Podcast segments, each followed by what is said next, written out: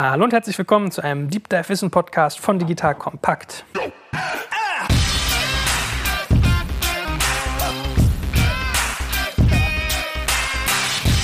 Mein Name ist Jörg Schmeik und heute geht es ums Messen. Und zwar ums Messen und Verbessern der wertvollsten Ressource jedes Unternehmens, nämlich der Mitarbeiter. Dazu habe ich einen jungen Mann hier sitzen, der das quasi hauptberuflich macht und Leuten dazu verhilft, das äh, hinzukriegen. Der gute Julian muss ich jetzt erstmal vorstellen und dann tauchen wir als erstes mal in sein Unternehmen ein. Hallo Julian. Hallo, vielen Dank für die Einladung. Genau, sag mal ganz kurz, äh, wer du bist, was du dein Background ist, wo du herkommst und was du jetzt eigentlich gerade machst. Ja, ich bin Julian, Julian Tesche. Ich arbeite bei Picon. Dort leite ich unsere Expansion in den deutschsprachigen Markt. Wir sind ursprünglich ein skandinavisches Unternehmen in Kopenhagen gegründet worden von vier Co-Foundern, die sich ja, zur Mission gemacht haben, jedem die Einsichten zu geben, die er braucht, um das volle Potenzial zu entfalten. Ich hatte damals noch mein Masterstudium gemacht in Organization Innovations in Kopenhagen und bin dann relativ schnell, so ungefähr ein Jahr nach der Gründung, an Bord gekommen. Da waren wir noch 15 Leute, wie man es kennt, in einer kleinen Fabrikhalle mit Pingpong, Table und Boxsack. Und jetzt sind wir relativ schnell gewachsen zu einem globalen Unternehmen mit 130 Mitarbeitern, haben jetzt unseren fünften Standort gerade gegründet in New York und sind jetzt hier seit sechs Monaten in Berlin. Gut, also europäisches Unternehmen Dänemark. Äh, Skandinavien ist ja irgendwie allem gefühlt immer so sympathisch. Da kommt immer gute Software her, möchte man meinen. Ne? Äh, und jetzt bist du rüber über den Teich. Gib mir noch mal ein bisschen deinen Background. Was hast du so gelernt genau? Wie, wie gehst du ran an dein Thema? Was, was hat dich geprägt in deinem Leben? Ja, das ist ein äh, klassischer Zickzacklauf. Ich war früher, habe ich 1 zu 1 Betreuung gemacht für Autisten im Kindergarten und habe gemerkt, wie wichtig Empathie eigentlich ist. Äh, das habe ich ungefähr äh, zwei Jahre gemacht wollte dann so mit dem Empathievermögen Schauspieler werden. Das hat nicht ganz geklappt. Habe dann aber Theaterwissenschaften studiert, ein Jahr an der LMU in München.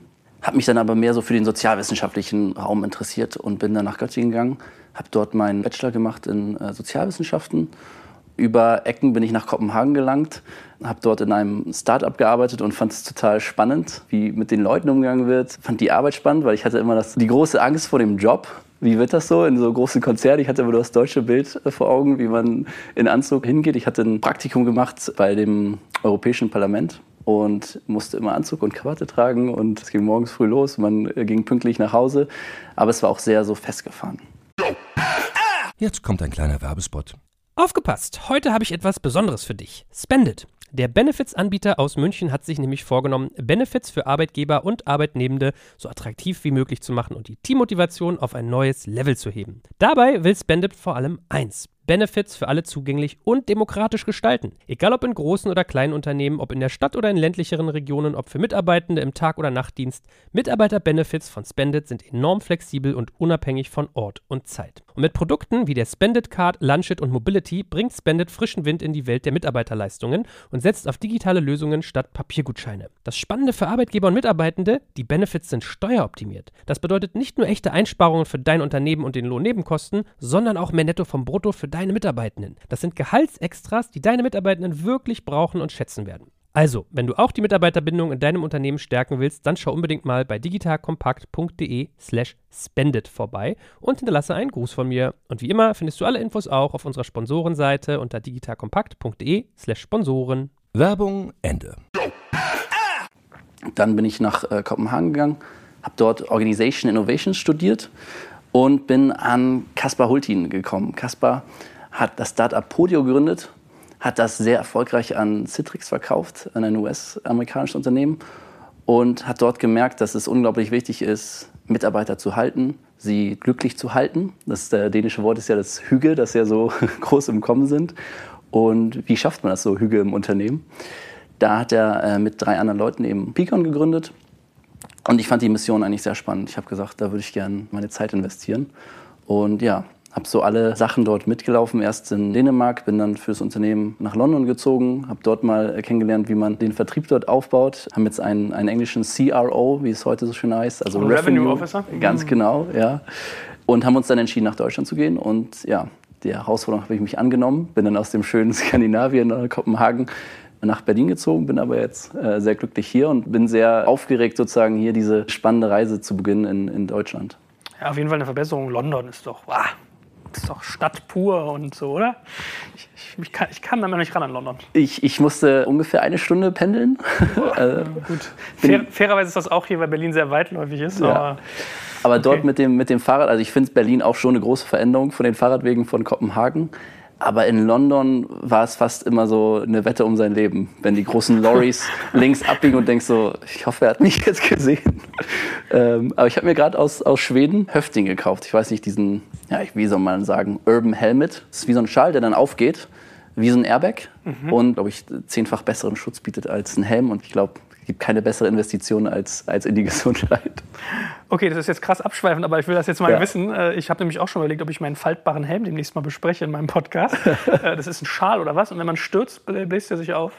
Genau, der hat Sensoren. Also man ist nicht so gut geschützt, wenn man jetzt einen Stein abbekommt oder auf einen runterfällt. Aber tatsächlich, wenn man ruckartige Bewegungen wie beim Sturz hat, entfaltet er sich und schützt dich voll um. Also auch natürlich Ohren sozusagen und die, die Weichteile im, im Gehirn hier, die ja sonst immer nicht vom Helm abgedeckt werden. Das Krass. fand ich ganz ansprechend eigentlich. Gut, also ich lerne. Du hast ja einen sympathischen Werdegang irgendwie. Ich stelle mir so deine Eltern vor, wenn die sich das so angucken und sagen, oh, der Junge erstmal Autisten im Kindergarten, dann irgendwie Schauspielerei. Oh Gott, was wird aus dem Jungen? War die so? Ich glaube, ich hatte sehr viel Freiheit. Also mein Bruder und ich. Ich würde sagen, du hast Geschwister, oder? Das, ja, äh, genau, und wir waren die Ersten, die so aus unserer Familie studiert haben. Deswegen war das alles noch so, meine Eltern wussten nicht genau, okay, die studieren, das war ja schon ein großer Erfolg sozusagen und wussten nicht, ja, was bedeutet das, ist das jetzt gut, wenn man lange studiert? Dadurch hatte ich jetzt keinen Druck, dass ich mal ein Studium abgebrochen habe. Hatte immer sehr viel Zuspruch. Also meine Mutter ist Arzthelferin. Wenn die zwei Wochen Urlaub hatte, hatte die schon gesagt, ich möchte eigentlich wieder zurück zur Arbeit. Die hatte so viel Spaß an ihrem Job. Dadurch hat sie auch immer sehr propagiert. Das Wichtigste ist, dass du Spaß an deinem Job hast. Und was das nachher ist, ist egal. Und da habe ich echt viel gelernt, weil die war wirklich. Da sind wir mitten im Thema, ne? Ja, da sind wir mitten im Thema. Die hatte, jeden Morgen ist sie aufgestanden und hatte Lust, in die Praxis zu fahren. Und das fand ich bemerkenswert. Ich versuche mir immer so einen Podcast zu bauen, was finde ich als Themen interessant. Und das wird in eurem Fall ja ganz eng verbunden sein. Aber wenn du jetzt Picon nochmal so beschreibst in einem Satz, was genau macht ihr? Wie muss ich mir das vorstellen? Was kostet das? An wen richtet sich das? Lass uns doch mal so ein bisschen eure Funktionen und so beschreiben. Ja, in einem Satz wird es schwierig, ja, okay, aber ich versuche. Picon ist eine Software-as-a-Service-Lösung, die sich an Unternehmen aller Art anbietet, oder wir bieten es jedem Unternehmen an, das Engagement der Mitarbeiter zu messen. Das machen wir über äh, sogenannte Pulsbefragung, die wir digital ausspielen, sodass jede Woche zum Beispiel drei, vier Fragen beantwortet, mit einer sehr wissenschaftlichen Fundierung. Wir haben uns sehr lange in Organisationspsychologie aufgehalten, haben geguckt, welche Faktoren beeinflussen das Engagement und messen dann mit maschinenlernenden Algorithmen, welcher dieser Faktoren ist eigentlich jetzt wirklich entscheidend für mein Unternehmen, sodass man Einsichten bekommt in Business Units, Departments, Teams, Länder, Regionen, also wirklich alle verschiedenen Merkmale des Unternehmens. Wie sieht das Engagement aus? Okay, ich, äh, das Lustige ist, ich habe mich mit sowas noch nie beschäftigt. Also mir war immer bewusst, dass es irgendwie total wichtig ist, Mitarbeiter happy zu halten. Aber ich habe noch nie darüber nachgedacht, dass man das softwaregestützt macht. Also auf die Idee muss man erstmal kommen. Oder ist das schon total gängig? Ist es was, was es seit 10, 20 Jahren schon gibt und ich habe es nur übersehen gekonnt? Ja, ich, also seit 10, 20 Jahren gibt es die großen Jahresbefragungen. Es gibt Unternehmen, die machen das alle vier Jahre, alle zwei Jahre, zum Teil jedes Jahr. Die Software richtet sich an die Personalabteilung, HR oder People Operations, wie es heute so schön heißt. Und dort wird viel immer noch mit dem Bauchgefühl argumentiert. Und mit dem Bauchgefühl kann man schlecht strategische Entscheidungen fällen. Das heißt, wir müssen irgendwie, ich habe es letztens so gesagt, Werkzeuge haben, die das Bauchgefühl und die Erfahrung abgleichen mit Daten, um dann wirklich die beste Entscheidung zu fällen. Und dort gibt es eigentlich sehr wenig Werkzeuge für die Personaler, wie es heute so schön heißt. Sodass wir wirklich, wenn wir Trends entdecken wollen und eine Jahresbefragung machen, brauchen wir drei Jahre, um drei Datenpunkte zu haben. Und es ist natürlich schlecht für Führungskräfte, wenn die mit Daten von gestern arbeiten, wenn man eigentlich auch lieber Daten von heute braucht. Ich denke, das liegt auch daran, dass sich die Komplexität und die Schnelligkeit im Berufsleben verändert hat. Das heißt, vielleicht früher war es noch möglich, im Jahr zu reagieren. Heute braucht man schnelle Daten für schnelle Entscheidungen würde ich sagen. Für mich war so der Mindset-Shift, dass ich dachte, okay, wow, also eigentlich ein Dashboard für Zufriedenheit. So verstehe ich das am Ende des Tages. Wir nennen es Engagement, also die, die Mitarbeiter. Das ist so das Wort, was sie herausgebildet hat. Weil ich kann zufrieden sein, aber Zufriedenheit ist etwas ja, wirklich schwierig messbares. Ich kann zufrieden sein, weil, weil meine Tochter heute Geburtstag hatte und ich die Arbeit gehe. Aber das Verhältnis zum Unternehmen fehlt mir. Und da hat sich eine Metrik herausgebildet, die heißt Employee Net Promoter Score. Es wurde damals von Bain Company, also der Consultancy oder Unternehmensberatung, entwickelt. Und man kennt das so, wenn man ein Produkt gekauft hat und sagt, wie wahrscheinlich ist, dass du das Produkt empfehlen würdest. Die gleiche Frage, wie wahrscheinlich ist es, dass du den Arbeitsplatz empfehlen würdest. Das gibt einen verlässlichen Score, den Engagement Score, nur der alleine sagt wenig aus. Deswegen 14 verschiedene Faktoren, wie zum Beispiel Autonomie, Arbeitsumfang, also Workload, Management Support, Zielsetzung, wie spielen die damit rein, um dann zu gucken, in welchen diesen Bereichen muss ich mich in welchem Department wie verändern, sodass ich als Führungskraft weiß, ich habe irgendwie ein Problem mit Zielsetzung. Wie kann ich diese Ziele besser für mein Team setzen oder sie auch besser kommunizieren einfach? Mhm. Ich versuche nach einem deutschen Wort für Engagement zu suchen. Gibt es da ein gutes? Ja, versuche ich auch seit, seit langer Zeit. Wir haben eine neue Website. Wir versuchen die gerade sehr gut zu übersetzen und das ist schwierig. Also aus dem Englischen zu kommen, Engagement, Engagement trifft es dann auch nicht. Ich würde sagen, die Mitarbeiterbindung. Da spielen verschiedene Komponenten rein. Also Zufriedenheit auch eventuell, die Motivation. Und da gibt es echt vielfältige Ansätze. Wir haben jetzt ein großes White Paper rausgebracht über die Psychologie dahinter. Da kann man nochmal sehen, okay, was spielt da eigentlich mit rein. Gut, was bietet sich jetzt mehr an? Ich habe so bei euch People Analytics und das ganze Konglomerat, Mitarbeiterbindung, Motivation, Zufriedenheit, was ihr unter dem englischen Wort Engagement äh, fasst, sozusagen als eure beiden Punkte irgendwie ausgemacht, die auch so in der Außenkommunikation herausstrahlt. Fangt ihr an sozusagen auf der Analytics-Seite oder fangt ihr an, wenn du das Thema angehst, mehr über das Engagement? Ja, ich glaube, Engagement und die Messung des Engagements ist ein Faktor im Bereich People Analytics. Also mhm. wenn wir große Unternehmen, die schon sehr weit sind, die haben People Analytic Dashboards mit verschiedenen Metriken, verschiedenen Scores, mit wahrscheinlich Echtzeit-Fluktuationsmessung. Und da ist ein Faktor das Engagement. Unsere Vision vom Unternehmen ist natürlich irgendwann People Analytics Leader zu werden. Wir haben aber auch gemerkt, und da spielte die Seniorität unserer Gründer, man muss sich fokussieren am Anfang. Also als Startup, wenn man das Engagement misst und dort ein Dashboard entwickelt, kommen viele auf einen zu und sagen, ah, wir möchten noch dies und das haben, wir möchten auch noch 360s hier und wir möchten uns da noch. Und dann versucht man, wenn wir jetzt so über Codierung reden und Produktaufbau, so ein riesengroßes Schiff zu bauen, was dann irgendwie auf dem See hin und her schwappt. Und es ist schwierig, diese Features und den Code clean zu halten, würde ich sagen. Deswegen haben wir eine klare Richtung. Und das ist erstmal das Engagement. Und wenn wir das geschafft haben, wirklich dort Marktführer zu sein, im europäischen und auch amerikanischen Raum, dann werden wir weitergehen, den nächsten Schritt. Okay, Engagement. Jetzt wäre natürlich so die erste Überlegung, wenn man sich schon schwer tut, das in einen deutschen Begriff zu packen. Also wenn da ja. irgendwie fünf Sachen, sechs Sachen irgendwie drin mitschwingen, ist ja so der erste Gedanke, wie messe ich sowas eigentlich? Also was sind denn so, du hast eben von 14 Datenpunkten geredet, wenn ich mich richtig entsinne. Was guckt ihr euch an? Wir haben eine ganz klare Hypothese. Wie wahrscheinlich ist es, dass du deinen Arbeitsplatz empfehlen würdest? Wenn du 9 und 10 angibst sozusagen auf dieser Skala, bist du ein Promoter. Also das ist diese klassische Net Promoter Score Methodologie. 8 und 7 bist du passiv, also ja, wenn ich sage digital kompakt, ne, wenn, ich, wenn, ich, das auf den. 8 äh, klingt doch schon voll gut. 8 klingt schon voll gut. Ja, ist aber, es aber nicht. Äh, äh, man muss natürlich auch Variablen mit einbeziehen. Ne? Mhm. Also für einen Deutschen ist es manchmal schwierig, dann eine 9 oder 10 zu geben. Und diese Daten zum Beispiel sammeln wir auch. Also gibt es Unterschiede. Mhm. Ähm, aber von, von 0 bis 6 kann man sagen, okay, das ist ein Detraktor oder Detractor, wie es auf Englisch heißt. Da kann man das eigentlich ganz gut messen, wie die Mitarbeiterbindung ist. Nur dann eben 14 verschiedene Faktoren. Wie beeinflussen sie diesen Score? Also die Hypothese ist, wenn ich zum Beispiel eine Priorität habe, zum Beispiel Anerkennung, dann messen wir den Return of Investment. Das heißt, man kann sagen, wenn du dich als Team X mit Anerkennung jetzt den Score verbesserst, wird sich das Gesamtengagement erhöhen. Und das können wir natürlich relativ gut validieren und messen, ob das wirklich so ist. Das heißt, es ist also ein bisschen individuell abhängig, was derjenige sich wünscht. Also der eine sagt, ich möchte Autonomie, der andere sagt, ich möchte Anerkennung. Also ihr messt alles und versucht sozusagen zu tarieren, was ist eigentlich der Punkt, der wirklich den Ausschlag gibt? Ja, man kann dann die Daten natürlich schön herunterbrechen, immer aggregiert, also dass der einzelne Mitarbeiter nicht individuell gezeigt wird, sondern immer auf anonymer Ebene. Aber wirklich runtergehen kann, okay, was ist für das Team im Bereich äh, Finance wichtig? Was äh, sich nur mit dem Accounting beschäftigt. Was ist wichtig für das Finance-Team? Dann guckt man sich aber an, was ist wichtig für die EMEA-Region und dann, was ist wichtig für das ganze Unternehmen, sodass man wirklich jeder die Einsichten bekommt, die er braucht, um, um das volle Potenzial so zu entfalten. Und so weiß, okay, wie muss ich hier reagieren. Okay, also so eine Segmentierung eigentlich, weil das war auch, was ich so Genau, darüber nachgedacht ja. hatte, ob äh, Employee Engagement oder Mitarbeiter Engagement im, im Sales jetzt zum Beispiel total anders aussieht als in der Buchhaltung, als irgendwie im Marketing, als irgendwie im Projektmanagement. Beobachtest du, dass das immer gleich ist? Also ist das analog? Kannst du sagen, irgendwie äh, das Verhältnis von das, was einen Sales-Mitarbeiter motiviert und bindet an eine Firma, ist in jeder Firma gleich oder variiert selbst das? Das variiert schon sehr stark. Man kann bestimmte Trends, würde ich sagen, erkennen. Aber ich glaube, wirklich darum geht es, dass jedes Team ist anders, jeder Mensch ist anders. Man kann nicht einfach sagen, Vertrieb funktioniert so, Marketing funktioniert so, sondern man braucht Datenpunkte, um zu gucken, wie verändert sich das. Und auch Teams, ich meine, Wahrnehmungen verändern sich. Es gibt auf einmal vielleicht eine Führungskraft, die ist Vater geworden oder eine Führungskraft, die ist Mutter geworden. Man hat andere Wahrnehmungen, vielleicht ändert sich die Führungskraft oder auch die, die Führung an sich. Teams verändern sich aufgrund von Fluktuationen. Es ist, glaube ich, manchmal fast blind zu sagen, es verändert sich hier nichts, nur einmal im Jahr. Und dann hat man wirklich diese alten Daten vorliegen.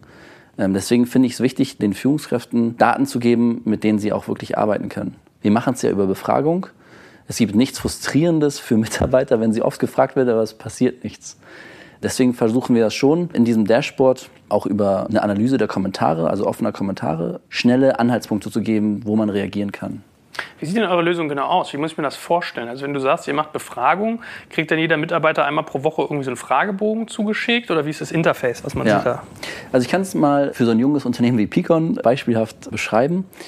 Wir haben mehrere Kommunikationsmöglichkeiten. Also ich habe meine äh, Picon-App auf meinem Handy, ich habe äh, Slack so als Kommunikationsmittel und dann, wenn ich montags zur Arbeit gehe, kriege ich einen kleinen Slack-Bot, der sagt, Julian, es sind ein paar neue Fragen für dich da. Klicke ich drauf, komme auf die Umfrage und dann gibt es vier verschiedene Themenfelder diese Woche. Die ändern sich dann natürlich jede Woche, sodass wir diese 14 verschiedenen Faktoren regelmäßig abfragen, um natürlich zu gucken, gibt es Veränderungen. Geht der Trend nach oben, geht er nach unten? Wie waren die letzten strategischen Maßnahmen? Haben die sich gut entwickelt oder ist das total am Mitarbeiter vorbeigegangen? Das möchte ich ja auch relativ schnell wissen. Dann gebe ich die Fragen ab und dann würde unser CEO zum Beispiel sehen, okay, wie ist gerade das Engagement in Berlin? Welche Themenpunkte gibt es da? Dann würde er wahrscheinlich sehen, Arbeitsumfeld äh, ist gerade relativ schlecht. Wir haben seit sieben Monaten ein Büro gesucht, äh, haben keins gefunden. Die Leute sind ein bisschen frustriert dadurch, dass sie nicht genügend Rückzugsräume haben. Man kann keine Calls machen, das ist natürlich wichtig als globales Unternehmen, dass man schnell in so Meetingräume gehen kann und sagen kann, ich Skype jetzt mal 15 Minuten. Und dann kann man zum Beispiel einfach reagieren und sagen, habt ihr alle Headsets, die zum Beispiel Noise Cancelling sind für die Umwelt? Nee, haben wir nicht. Okay, das werde ich jetzt als erstes bestellen. Das ist ein relativ schneller Gewinn, weil in den nächsten Monaten schaffen wir es vielleicht nicht, das Büro zu bekommen. Jetzt haben wir natürlich ein neues Büro, sind in ein neues Büro umgezogen und dann sieht der Umfeld geht wieder nach oben, also der Score geht nach oben. Es bilden sich aber neue Probleme eventuell daraus. Und diese Geschichten relativ schnell zu entdecken und zu gucken, okay, was muss ich da machen? Also die Führungskraft als Werkzeug, okay, da muss ich eventuell einfach mal drüber kommunizieren und sagen, diese Sachen ändern sich hier gar nicht, weil so und so sind die Sachen bei Picon, das sind unsere internen Prozesse, das ist so der Gedanke dahinter. Also oftmals auch wieder das Warum zu erklären. Warum laufen Dinge so ab, wie sie hier ablaufen? Glaube ich, das ist ganz wichtig. Ähm, Im Dashboard sieht man dann Prioritäten und Stärken. Also was läuft gerade gut in Berlin? Wir sind jetzt acht Mitarbeiter hier. Was sind die Prioritäten? Dann klicke ich auf die Prioritäten und sehe dann zum Beispiel die Themenfelder, die sich aus den Kommentaren gegeben hat. Und das Spannende ist dann, dass man ja oftmals früher nicht die technischen Möglichkeiten hatte. Wenn ich einen bestimmten Kommentar gesehen habe, oh, da würde ich gern die Mitarbeiterin oder den Mitarbeiter nochmal fragen, was, was denkt ihr da? Hat er eigene Möglichkeiten? Und das ermöglichen wir jetzt über einen anonymen 1 zu 1 Chat. Das heißt, man kann auf den Kommentar klicken, schreibt eine Antwort. Der Mitarbeiter kriegt eine E-Mail, dass geantwortet wurde, zum Beispiel von einer Führungskraft, dem CEO, dass er noch komplett anonym ist und ob er darauf antworten möchte, um wirklich hier nochmal tiefer zu gehen. Und das öffnet so einen Feedbackkasten, wo man das äh, Feedback eintippen kann, sodass man anonym noch bestimmte Sachen nachverfolgen kann. Jetzt kommt ein kleiner Werbespot. Aufgepasst! Heute gibt's Werbung in eigener Sache. Wir wollen dich nämlich besser kennenlernen, weil viele hören Woche für Woche unseren Podcast und dabei wissen wir gar nicht immer, wer genau diese Leute sind. Und natürlich wollen wir ja aber wissen, wer du bist, um unseren Inhalt auch an deinen Interessen ausrichten zu können. Und um das zu ändern, habe ich eine Umfrage vorbereitet. Dort kannst du uns erzählen, wer du bist und wofür du dich interessierst. Und was du davon hast, naja, ich meine, je besser wir dich kennen, desto besser können wir unseren Podcast an deine Bedürfnisse anpassen. Und dann spreche ich auch keine Werbung mehr für Penispuppen und Online-Casinos ein, wo dich womöglich ganz andere Dinge interessieren. Nein, kleiner Spaß. Spaß. Und trotzdem, du tauscht fünf bis zehn Minuten deiner Zeit gegen viele Stunden noch bessere Unterhaltung und Tiefenwissen in der Digitalwirtschaft. Klingt für mich nach einer Win-Win-Situation und geh doch also daher mal auf die Seite digitalkompakt.de/slash Umfrage. Fülle diese nach bestem Wissen und Gewissen aus und freue dich in Zukunft auf noch besseren Content auf Digital Kompakt. Ende der Werbung. Und wer denkt sich diese ganzen Fragen aus? Also gibt es die vordefiniert? Habe ich eine KI, die mir die irgendwie zuspielt? Oder muss ich mir die als Führungskraft selber ausdenken? Weil viele Leute, muss ich ja fairerweise sagen, auch wenn die ihr Grundansinnen verstehen, ist denen vielleicht manchmal gar nicht klar, welche Frage sie stellen müssen. Gute Frage. Wir haben so ein Metakonzept ausgearbeitet über die organisationspsychologischen Faktoren, die auf das Engagement auswirken. Messen und validieren natürlich immer unsere Benchmarks. Haben gerade so einen Kronbach-Alpha-Wert rausgegeben. Der validiert sozusagen, ob man wirklich das misst, was man misst eigentlich. Jeder kann immer nachverfolgen, welche Theorie steckt hinter welcher Frage, wie ist die aufgebaut. Wir haben aber einen Standardfragenkatalog zu allen 14 verschiedenen Faktoren, die wir regelmäßig abfragen. Das Interessante ist, dass wir natürlich am Anfang unterschiedliche Organisationen kommen auf einen zu und sagen, man muss hier ganz anders Fragen stellen, weil wir sind ganz unique. Wir, mhm. Bei uns muss man ganz spezifische Fragen stellen. Und das war für uns ein großer Lerneffekt. Wir sind stark geblieben eigentlich als Unternehmen und haben gesagt, wir wissen, wie gut unsere Fragen sind. Diese Self-Fulfilling Prophecy kommt dann an. Ich möchte eigentlich Y hören und stelle dann die Frage, die mich mhm. auch irgendwie zu Y rausbringt. Und natürlich, wenn man am Anfang mit großen Konzernen, die auf Startups aufmerksam werden, die sagen, ah, ihr müsst das nach unserem Mythologie entwickeln. Und da haben wir auch oftmals Nein gesagt. Und das war, glaube ich, am Anfang die Stärke von Picon, dass wir oft zu vielen großen Kunden gesagt haben, nein, das machen wir nicht. Haben wir trotzdem gekauft? Das Interessante ist jetzt, nach zwei, drei Jahren kommen die alle wieder zurück und sagen, ja, können wir noch mal gucken, weil es das auf dem Markt gar nicht gibt. Die große Stärke ist, dass wir, dadurch, dass wir diesen Standard-Fragenkatalog haben, mit denen alle unsere Kunden sozusagen arbeiten. Große Kunden ja auch wie Capgemini jetzt, die Metro, interessante Startups jetzt auf dem Markt wie Käuferportale oder Adjust, äh, wo wir wissen, es funktioniert. Die sind ja schon ziemlich groß beide. Sind, ja, sind schon ziemlich groß beide. Aber natürlich im Vergleich zu Capgemini zum Beispiel mit, weiß ich nicht, 200.000 oder 1.000 Mitarbeitern natürlich noch klein. Dadurch, dass wir die Daten konsistent gesammelt haben, also äh, keine Verzerrung gibt, dadurch, dass wir mit ja, Firma X die Fragen hier beschäftigen und mit Firma Y die anderen Fragen, haben wir ein sehr, sehr großes Datenset. Und das ist natürlich sehr interessant für uns. Weil wir dann Analysen machen konnten über bestimmte Einflussvariablen, wie zum Beispiel Alter, Geschlecht, Department, Verweildauer im Unternehmen, haben geguckt, wie beeinflussen die das Engagement. Und da sind wir auf was sehr, sehr Interessantes gestoßen, nämlich dass es dort ganz klare natürliche Einflüsse gibt. Zum Beispiel der Honeymoon-Effekt besagt, wenn ich drei bis sechs Monate sozusagen im Unternehmen bin, bin ich total enthusiastisch, total motiviert, habe ein hohes Engagement. Ich habe mich ja gerade für die Firma entschieden. Und das nimmt ganz natürlich ab. Die ersten zwei Jahre, zwei bis fünf. Und dann hat es so ein Plateau.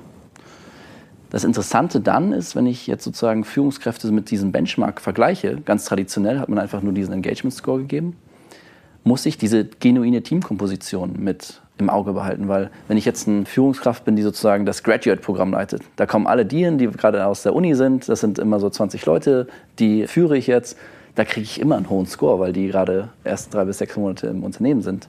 Wenn ich jetzt die jungen Wilden, die die jungen Wilden unter sich leiten, haben dann immer einen hohen Score und die Älteren leiten, die ganz natürlich immer ein bisschen weniger Engagement zeigen, dann kriege ich ein ganz verzerrtes Bild. Und das größere strategische Bild, was hier rausgibt, ist, dass dann ungefähr, wenn ich eine große Recruiting-Welle habe und sage, ich brauche neue Leute im IT-Department, sinkt ja nach zwei Jahren das Engagement ganz natürlich. Und dann, wenn ich nur die Daten so betrachte, aus Leadership und Development Perspektive, würde ich denken, oh, Panik bekommen. Okay, was mache ich jetzt? Da müssen wir mit neuen Seminaren ansetzen, da müssen wir was machen, da müssen wir Coaches reinbekommen, Management-Seminare, obwohl das ein ganz natürlicher Verlauf ist. Und den können wir jetzt quasi aus tarieren und ausgewichten, indem wir die Teamkomposition mit in den Benchmark mit einbeziehen. Und das ist zum Beispiel was ganz Spannendes, weil man sonst, glaube ich, ein ganz verzerrtes Bild der Firma bekommt. Aber dann lerne ich doch zwei Dinge daraus. Also zum einen brauchst du eine relativ große Datenbasis, um zu lernen, um zu vergleichen. Und zum anderen braucht dein Kunde eigentlich oder ich als Nutzer ein gewisses an die Hand nehmen, dass man mir auch erklärt, was ich da eigentlich sehe. Also ein roter Bereich muss dann gar nicht so rot sein, wie man vielleicht auf den ersten Blick denkt. Das stimmt, aber die Prioritäten, die sich herausgeben, sind ja durch den Algorithmus schon der, wo wir sagen, da hat man den höchsten Bezug auf das Engagement. Wenn ihr das verbessert, verbessert ihr auch das Engagement. Weil wenn man das in seiner eigenen Suppe sozusagen kocht, Dann hat man eventuell zum Beispiel Belohnung, was ja immer ein bisschen schlechter ist sozusagen, wenn man sagt, okay, wir müssen wir jetzt einen neuen Gehaltsstrategie aufsetzen, müssen wir nochmal mit KPMG jetzt gucken, ob wir das ganze Gehalts- und Lohnstruktur verändern. Aber dadurch, dass wir das über alle hinweg wissen, dass der Durchschnitt eher 6 ist und nicht 6,5, wissen wir, der ist eigentlich über dem Durchschnitt. Und es gibt andere Faktoren, wenn man die verbessern würde, hätte man jetzt einen größeren Effekt auf das Engagement. Also macht ihr schon auch, dass ihr Interpretationen ableitet, dass du sagst, dies, das und jenes könnten Maßnahmen sein, um dein Mitarbeiter-Engagement zu verbessern? Genau. Wenn man auf die Priorität quasi klickt im Dashboard, würde man sehen, okay, hier sind Aktionen, die könnten eventuell sinnvoll sein, um diesen Punkt zu steigern. Den kann man dann auch im Dashboard sehen, kann eine Deadline dazu sehen oder dazu schreiben, das möchte ich jetzt im nächsten Quartal zum Beispiel machen und kann dieses Dashboard auch an die Mitarbeiter teilen, sodass man ganz transparent sagt, das sind unsere Probleme hier im Team, das sind unsere Stärken. Da gibt es zwei Möglichkeiten, die ich zum Beispiel sehe, einfach auch mal mit dem Team zusammen durchzugehen. Das sind die Prioritäten. Das ist euer Feedback. Weil ich glaube, eine Führungskraft ist dazu da, um die Mitarbeiter, die im Team sind, besser zu machen. Und das heißt, man muss mit dem Team zusammen agieren und nicht in seinem Elfenbeinturm zu sagen, versuchen, irgendwelche Maßnahmen abzuleiten, die dann gar nicht resonieren sozusagen mit den Mitarbeitern. Das heißt, dass man zusammen durch dieses Dashboard durchgeht und sagt, was können wir hier wirklich tun? Was steht auch in unserer Macht, dass man mal wirklich transparent sagt, okay, das schaffe ich gar nicht, aber das gebe ich an die größere Managementrunde weiter. Und zu sagen, Aktionen transparent setzt und dann aber auch zum Beispiel sagt, okay, hm, da haben wir jetzt in den letzten drei Monaten haben wir es gar nicht geschafft, das zu verbessern. Woran lag das? Um dann wieder zurückzugehen und immer wieder diesen Feedback-Loop zu schließen mit den Mitarbeitern. Ja, aber ich kann mir das total gut vorstellen, weil ich habe das auch schon beobachtet, wenn man sich mit solchen Sachen auseinandersetzt, dann, dann, dann, überlegt man sich Maßnahmen und dann merkst du so, die ist zwar gut gemeint, die Maßnahme, aber die Interpretation war falsch und geht halt total an Wunsch, an dem Bedürfnis eigentlich vorbei. Wie genau macht ihr es denn eigentlich, dass ihr jetzt verhindert, dass zum Beispiel sowas wie soziale Erwünschtheit ist ja, glaube ich, immer so ein wissenschaftlich belegtes Phänomen bei Umfragen, ja, dass man mhm. so antwortet, wie man denkt, dass es gewollt ist, dass man antwortet. Plus man hat Momentaufnahmen, plus man hat vielleicht so ein bisschen Sorge vor dem gläsernen Mitarbeiter, dass dir mein Chef jetzt irgendwie mir dafür eine draufkeult oder so. Wie verhindert ihr denn diese Dinge, wenn ihr wirklich im Wochentakt da Sachen abfragt und dass man auch nicht genervt ist, dass es sich nicht so abstumpft? Ja. Das waren jetzt viele Fragen. Ich versuche die der Reihe nach zu beantworten. Also der gläserne Mitarbeiter, das ist meistens eine Kommunikationsfrage. Wir haben bestimmte Anonymitätsschwellen. Also oftmals in deutschen Konzernen hat der Betriebsrat natürlich Mitspracherecht. Dort muss man, finde ich, zum Beispiel früh den Betriebsrat involvieren und sagen, wir wollen jetzt so ein neues Tool einführen. Da wird man oft gefragt. Das ist ja neu für uns. Wir kommen von einer alle zwei Jahre die 120 Fragen hier einmal durchgerattert und haben eine Partizipationsrate von, weiß ich nicht, 50, 60 Prozent, wenn es gut läuft zu sagen, warum machen wir das eigentlich? Und oft, sehr, sehr oft wird dieses Warum vergessen. Der Mitarbeiter möchte wissen, warum passieren Dinge. Dass man das früh erklärt, ganz transparent auch sagt, ab wann werden Daten aggregiert, sodass man keine Rückbezüge machen kann auf individuelle kleine Teams zum Beispiel oder auf einzelne Mitarbeiter. Und dass man dann sagt, okay, was ist die Strategie dahinter? Also was wollen wir mit diesem frequenten Feedback? Und ich glaube dann, wenn das gut angenommen wird in den ersten Monaten, das bedeutet für mich gut angenommen, dass Führungskräfte auch Maßnahmen schnell abgeleitet haben, gesagt, okay, das möchte ich machen. Dass dann die Mitarbeiter wirklich von sich denken, okay, wenn ich hier was verändern will im Unternehmen, dann muss ich auch meine Stimme abgeben. Dann muss ich die nutzen. Das ist wie bei einer Wahl eigentlich, dass ich sage, okay, wenn ich will, dass äh, wir den Bundeskanzlerin haben oder Kanzler, dann muss ich die Stimme abgeben. Und genau so finde ich das, sollte man es auch im Unternehmen machen, dass man sagt, wenn ich hier was verändern will, muss ich auch meine Stimme geltend machen. Als Unternehmen habe ich die Aufgabe, Feedback einzuholen auf eine interessante Art und Weise. Und wir haben uns sehr natürlich lange auch mit der User Experience auseinandergesetzt. Das muss relativ leicht sein. Ich möchte leicht darauf kommen, ich möchte nicht groß administrative Maßnahmen haben, mich nicht groß einloggen. Ich möchte schnell mein Feedback abgeben können, sodass es natürlich auch nicht zu viel Zeit kostet. Ab wann, also welche Firmengröße, Personenanzahl, Unternehmensphase macht es denn eigentlich Sinn, sich über so ein Tool wie euch Gedanken zu machen? Ja, das ist, ist eine gute Frage. Wir haben so die Early Adopters ganz klassisch waren natürlich junge äh, Unternehmen, Startups, wo sowieso alle ganz klar war, wir brauchen irgendein Feedback-Produkt. Also da musste man keine große Erklärungsarbeit betreiben. Großen Konzerne, da gibt es einige, die jetzt in der Adoptionskurve relativ früh sind. Es gibt auch einige, die sagen, oh nee, also das ist uns zu krass. Wenn du gerade sagst Ähm, Startups, ab wann, ab wie vielen Mitarbeitern macht das Sinn? Weil also ich habe auch so gedacht, wenn du sagst kleine Teams, also du, ist ja die Frage, wer kriegt deine Ergebnisse? Kriegt das nur der oberste Chef Ja. oder kriegt das jeder Bereichsleiter? Wenn du so ein sechsköpfiges Team hast und dann weiß man, na, der eine ist so der Querulant, das kam bestimmt von dem, dann fängen ja so diese Talks an. Also ab wie vielen Mitarbeitern macht das Sinn, sich über was in Gedanken zu machen? Ich glaube, bei so kleinen Unternehmen kommt es auf die Firmenkultur an.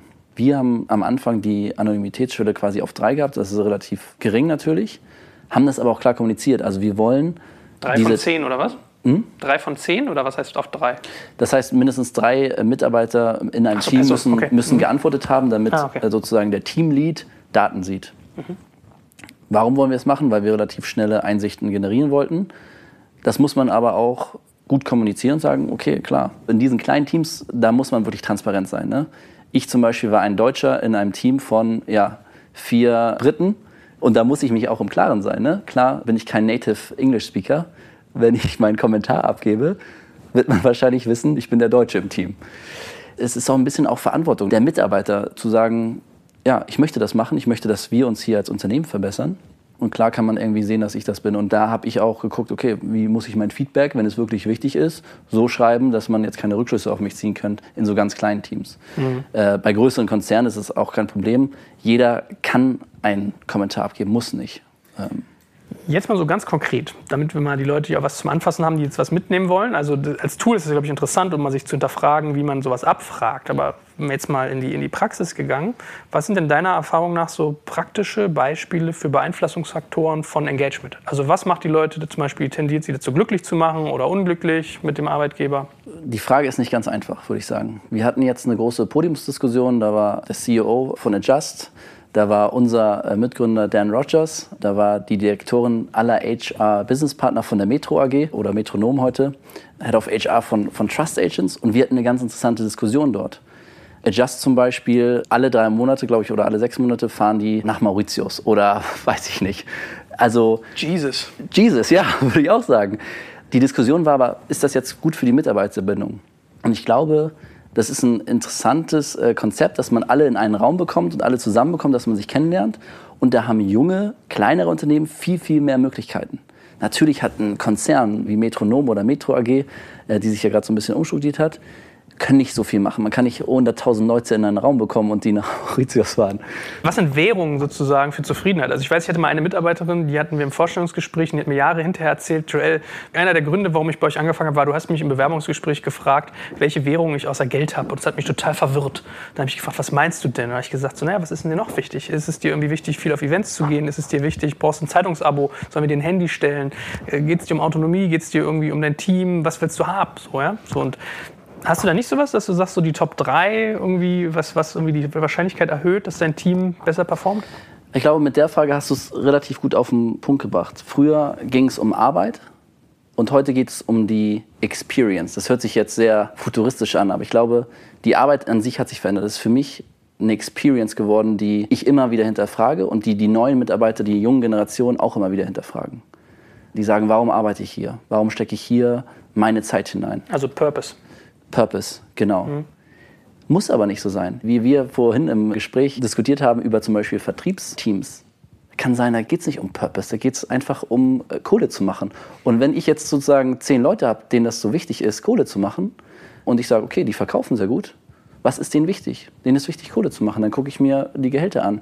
Es kann sein, dass bei anderen Unternehmen ist es überhaupt nicht wichtig. Die möchten Autonomie haben. Und ich sehe zum Beispiel, es gibt drei Führungskräfte, die können das überhaupt nicht abbilden, hier die Mitarbeiter autonom zu führen. Dann muss ich dort eingreifen und denen helfen. Ich muss dich enttäuschen, es gibt nicht diese eine Formel, wo man sagt, das wird das Engagement erhöhen. Werbung. Aufgepasst! Das Jahr 2024 ist schon voll im Gange und jetzt heißt es neue B2B-Leads gewinnen. Du möchtest deine Sales Pipeline so schnell wie möglich voll haben und deshalb empfehlen wir dir an dieser Stelle unseren Partner SalesViewer. Wer nicht weiß, was SalesViewer macht, hier eine kurze Erklärung. SalesViewer entschlüsselt Unternehmen, die deine Webseite besuchen und zeigt diese in Klarnamen an. Du siehst also ganz genau, wer eure Webseite besucht und wofür sich diese potenziellen KundInnen interessieren. Und damit hast du ja wirklich ein mächtiges Werkzeug in den Händen, weil du diese Unternehmen dann zielgenau ansprechen und einfach zu neuen KundInnen machen kannst. Dein Marketing und Vertrieb werden das für die B2B-Lead-Generierung feiern, sage ich dir. Und du bist damit auch in guter Gesellschaft, denn Marktführer wie Stepstone, Jochen Schweizer, Sport5 oder Avato Systems setzen bereits auf SalesViewer und generieren damit täglich neue B2B-Leads. Wie so eine Registerkasse eigentlich, wo es immer klingelt, wenn du wieder eine neue Brand identifiziert hast, die sich für dich interessiert und die du jetzt einfach pflücken kannst. Daher, wenn das für dich interessant ist, dann teste SalesViewer doch einfach mal kostenlos. Alles, was du dafür wissen möchtest, findest du unter folgender Weiterleitung: digitalkompakt.de slash salesviewer. Und wie immer verlinke ich dir das auch auf unserer Sponsorenseite unter digitalkompakt.de slash Sponsoren. Das war's mit dem Werbespot. Also ich kann verstehen, ja, dass du sagst, so es ist irgendwie überall anders und du willst vielleicht auch keine Kundennamen nennen. Aber machen wir es mal anonymisiert. Gib doch mal so ein paar Beispiele, was Leute getan haben, um ihre Zufriedenheit im Unternehmen zu steigern, wo man dann vielleicht was ableiten kann, was irgendwie dabei hilft. Ja, anonymisierte Kunden. Wir hatten eine Steuerberatungsgesellschaft, das fand ich sehr spannend. Da haben zum Beispiel die klassisch die Sekretärin gesagt, da ging es um die Frage, wie kann ich mich eigentlich im Unternehmen weiterentwickeln? Also was kommt nach der Sekretärin in einer Steuerberatungsgesellschaft? Und dort haben die wirklich zusammengesessen dann an einem Tisch und gesagt, okay, was möchtet ihr eigentlich machen? Also was würde euch, also so, wir haben vorhin über Purpose geredet, was wäre zu sagen als Sekretärin eurer Purpose? Über Picon haben die dann so interne Kommunikationsworkshops gemacht, dass sozusagen die Sekretärin wirklich Picon mitleitet, die interne Kommunikation aufbaut und wirklich für diesen anonymen Chat sozusagen zuständig ist. Nach ein paar Monaten kam dann heraus in einem Team, das Engagement war nicht sehr gut und ein Kommentar war, ich fühle mich nicht wohl, es gibt einen Kunden, der ist so unglaublich schwierig, ich möchte bald, glaube ich, gehen. Und dort wurde einen anonymen Chat gesagt, okay, wir möchten dich unbedingt halten, wer auch immer du bist. Würdest du eventuell uns ein bisschen mehr Feedback geben? Du brauchst wirklich keine Sorgen zu haben. Wir möchten wirklich gerne wissen. Und dort wurde dann über das Tool anonym ausgewertet, sodass ein herauskam, ein Kunde hatte viel zu viele Stunden, ohne dass die äh, bezahlt wurden. Das heißt, man hat einen riesengroßen Verlust in den Zehntausendern, hat dann den Kunden gekündigt, hat sich herausgestellt, am Ende es war eine Mitarbeiterin, äh, gehalten. Und das ist natürlich in einer Steuerberatungsgesellschaft, wo es unglaublich, unglaublich schwer ist, gerade Nachwuchs zu bekommen, mhm. fast Gold wert.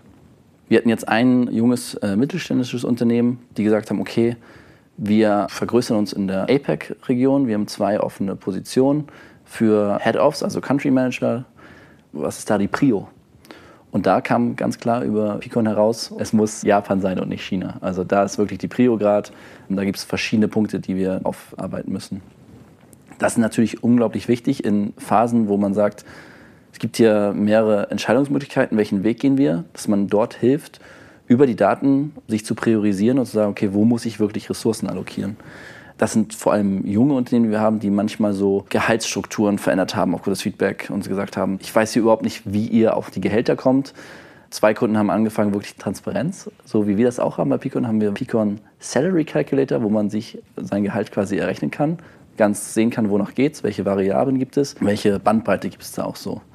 Und das zum Beispiel ja, propagieren wir natürlich auch, die Transparenz das Unternehmen ein bisschen opaker zu machen, durchlässiger zu machen, damit es, damit es atmen kann.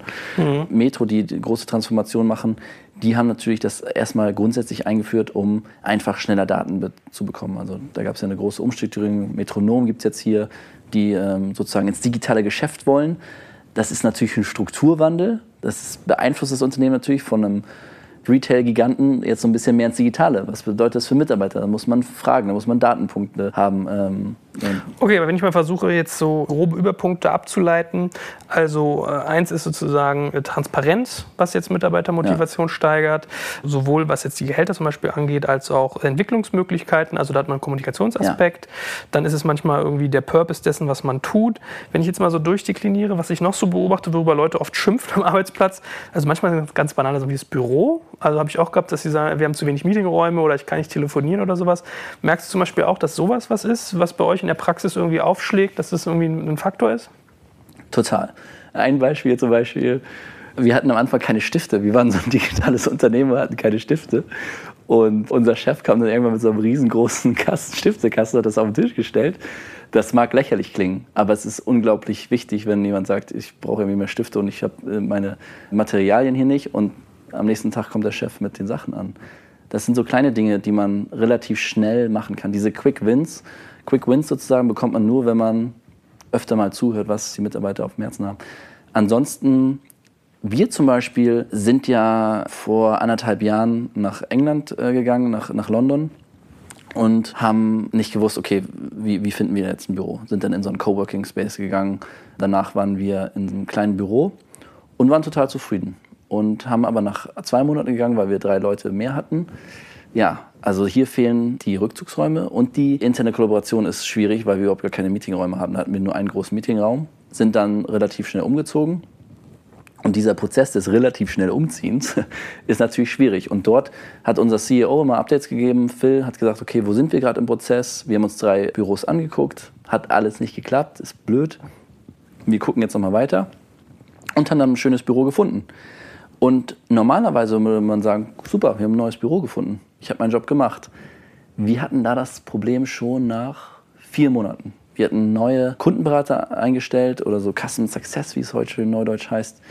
Die hatten mehr Bedarf für, für Ruhe, um wirklich konzentriert zum Beispiel jetzt mit den Daten und den Dashboards zu arbeiten und haben gesagt, das geht nicht, ich komme mir nicht klar. Und was wir dann hatten, wir haben eine freie Work-from-Home-Policy, aber wir möchten natürlich eine Kultur schaffen, dass jeder Lust hat, ins Büro zu kommen. Hatten dann das Problem, dass jeder von zu Hause gearbeitet hat. Damit sind wir zu unserem, zum Board-Meeting gegangen und haben dann, ich glaube, Millionenbeträge in ein neues Büro in London investiert, obwohl wir ein junges Unternehmen waren, was gerade erst, äh, glaube ich, die Series A-Runde abgeschlossen hatte. Aufgrund der Daten, die wir gesammelt haben. Und ja, jetzt sind wir relativ glücklich. Hm. Okay, spannend. Es ist relativ granular, aber mir liegt es am Herzen, sowas mal zu besprechen, weil ich grill dich ja jetzt hier nicht hart zu deiner Firma, sondern mir geht es eher so ja. um, den, um den Purpose, was ihr eigentlich macht, also was ihr tut. Ja. Und da mal so abzuleiten, was so konkrete Praxismaßnahmen sind, manchmal im ganz Kleinen, um die Leute irgendwie happier zu machen, motivierter.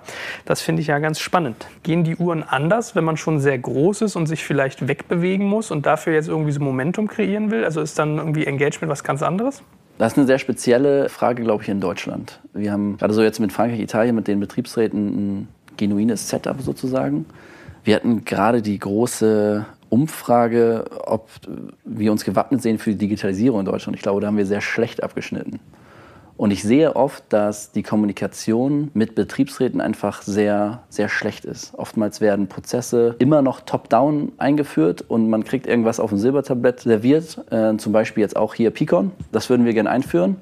Man weiß nicht warum, wieso, was das ist und muss eigentlich den Prozess, den ich davor schon mit ganz vielen Stakeholdern im Unternehmen gemacht habe, eigentlich nochmal komplett von vorne anfangen.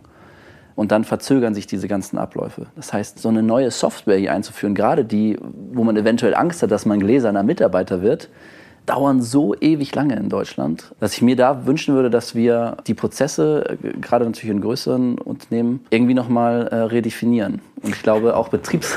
ich habe hab gerade gedacht, dass du dich an deine Kindergartenzeit mit den Autisten zurückerinnert fühlen musst.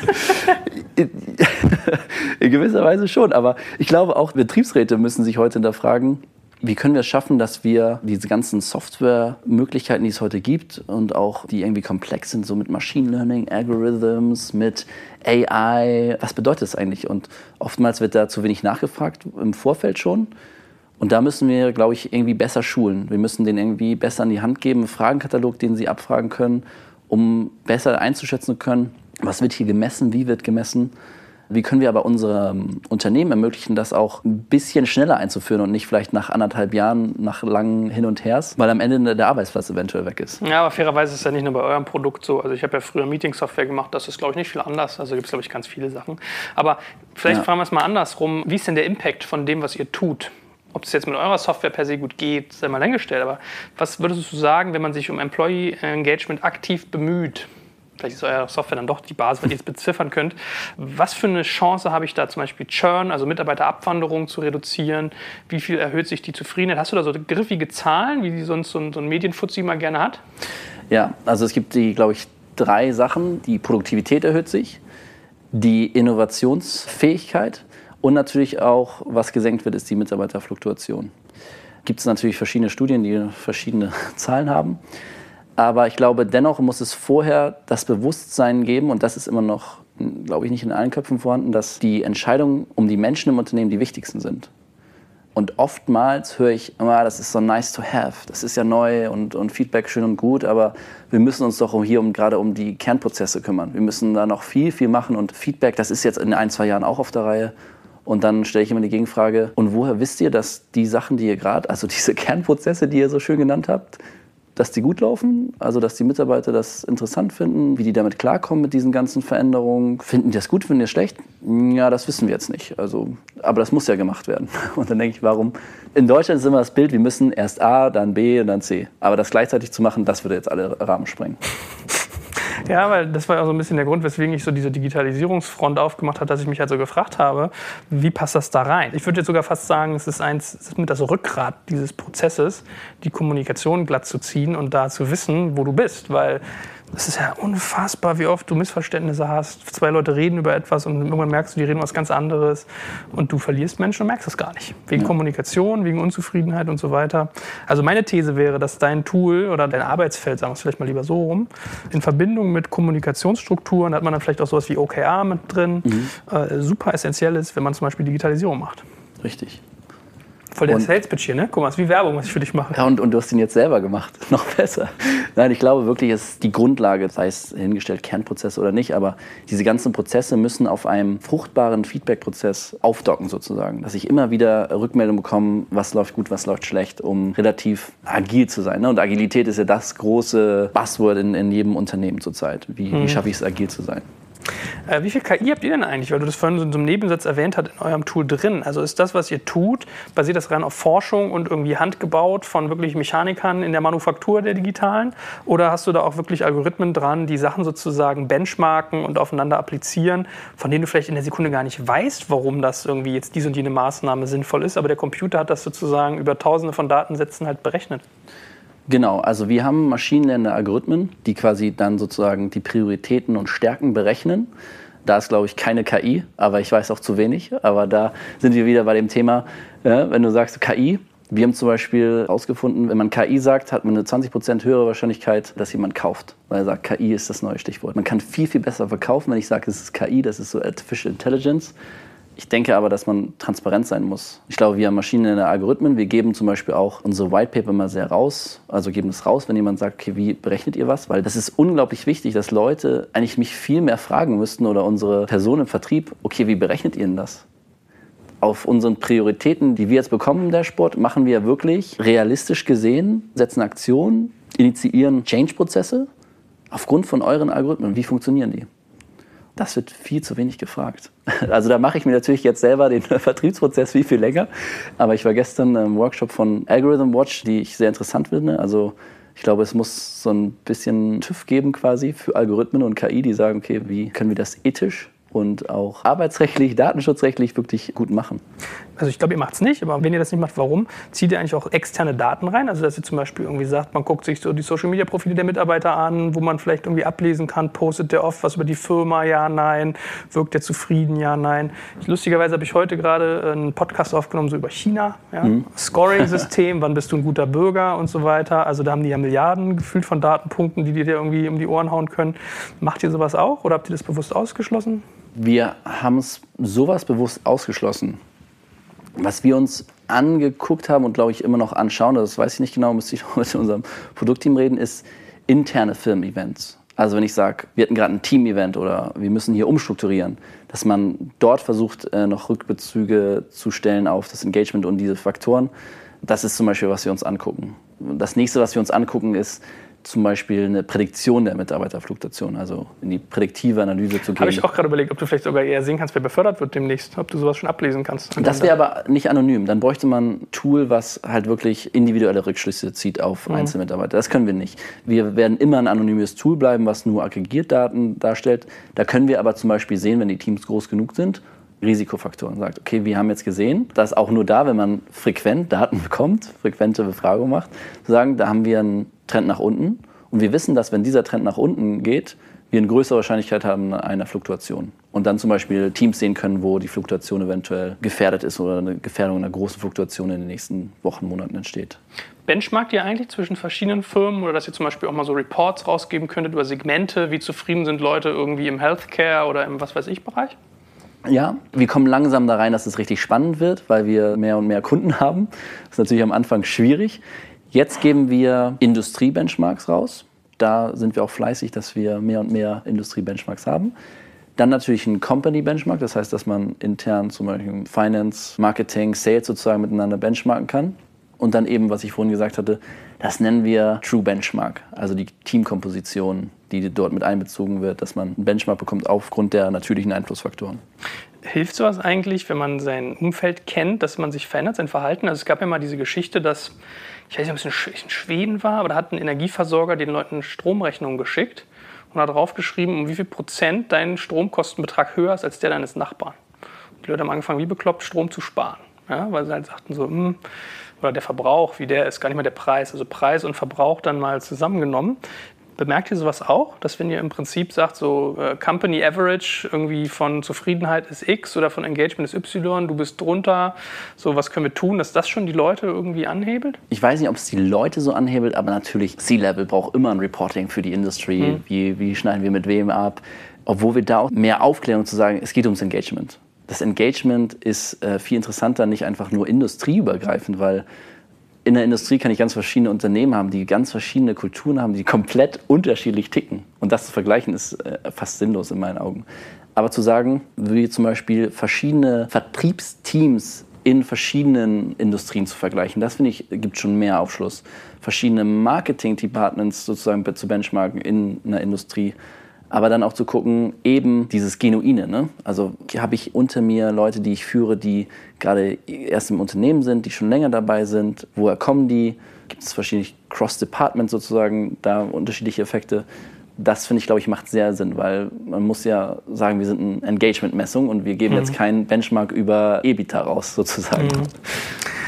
Hervorragend. Also ich habe so den Verdacht, man muss wahrscheinlich auch den einen oder anderen Nutzer von euch gut aufklären. Also ich sage, es ist ja auch eine Waffe, die man dann hat in einer Art, im Positiven wie im Negativen. Also würde mich mal interessieren, ob da jeder sozusagen das für die gute Seite der Macht nutzt. Also hätte ich mal Sorge, ein bisschen fairerweise. Ne? So nach dem Motto, ich glaube, das Problem ist dann eher, dass Leute abschalten und nicht mehr ins Dashboard gucken, anstatt sich reflektiert damit auseinanderzusetzen. Das sehe ich, glaube ich, schon, dass wenn ich einen schlechten Score habe und sage, ich bin unter Benchmark, interessiert mich hier nicht. und dann ist es wieder so ein Top-Down-Prozess, sagt, okay, warum ist dein Score schlecht sozusagen? Oder also als Teammitglied, warum gibt es hier ein schlechtes Engagement im Team X? Und das bietet halt so viele Chancen. Man muss es als Potenzial zur Verbesserung nehmen und diesen Winkel zu bekommen, das ist dann, glaube ich, gute Führungskultur im Unternehmen. Hervorragend. Gut, dann möchte ich jetzt jeden hier, der zuhört, irgendwie animieren, sich über seine Mitarbeiter Gedanken zu machen. Wie gesagt, die wertvollste Ressource. Zum Glück, früher musste ich öfters Artikel über Hire and Fire schreiben. Das hat nachgelassen, aber nevertheless, glaube ich, ist das so ein Element, wo man noch viel tun kann. Da bist du ein Baustein und ich danke dir ganz herzlich, dass du das Wissen aus diesem Baustein mit uns geteilt hast. Ja, vielen Dank.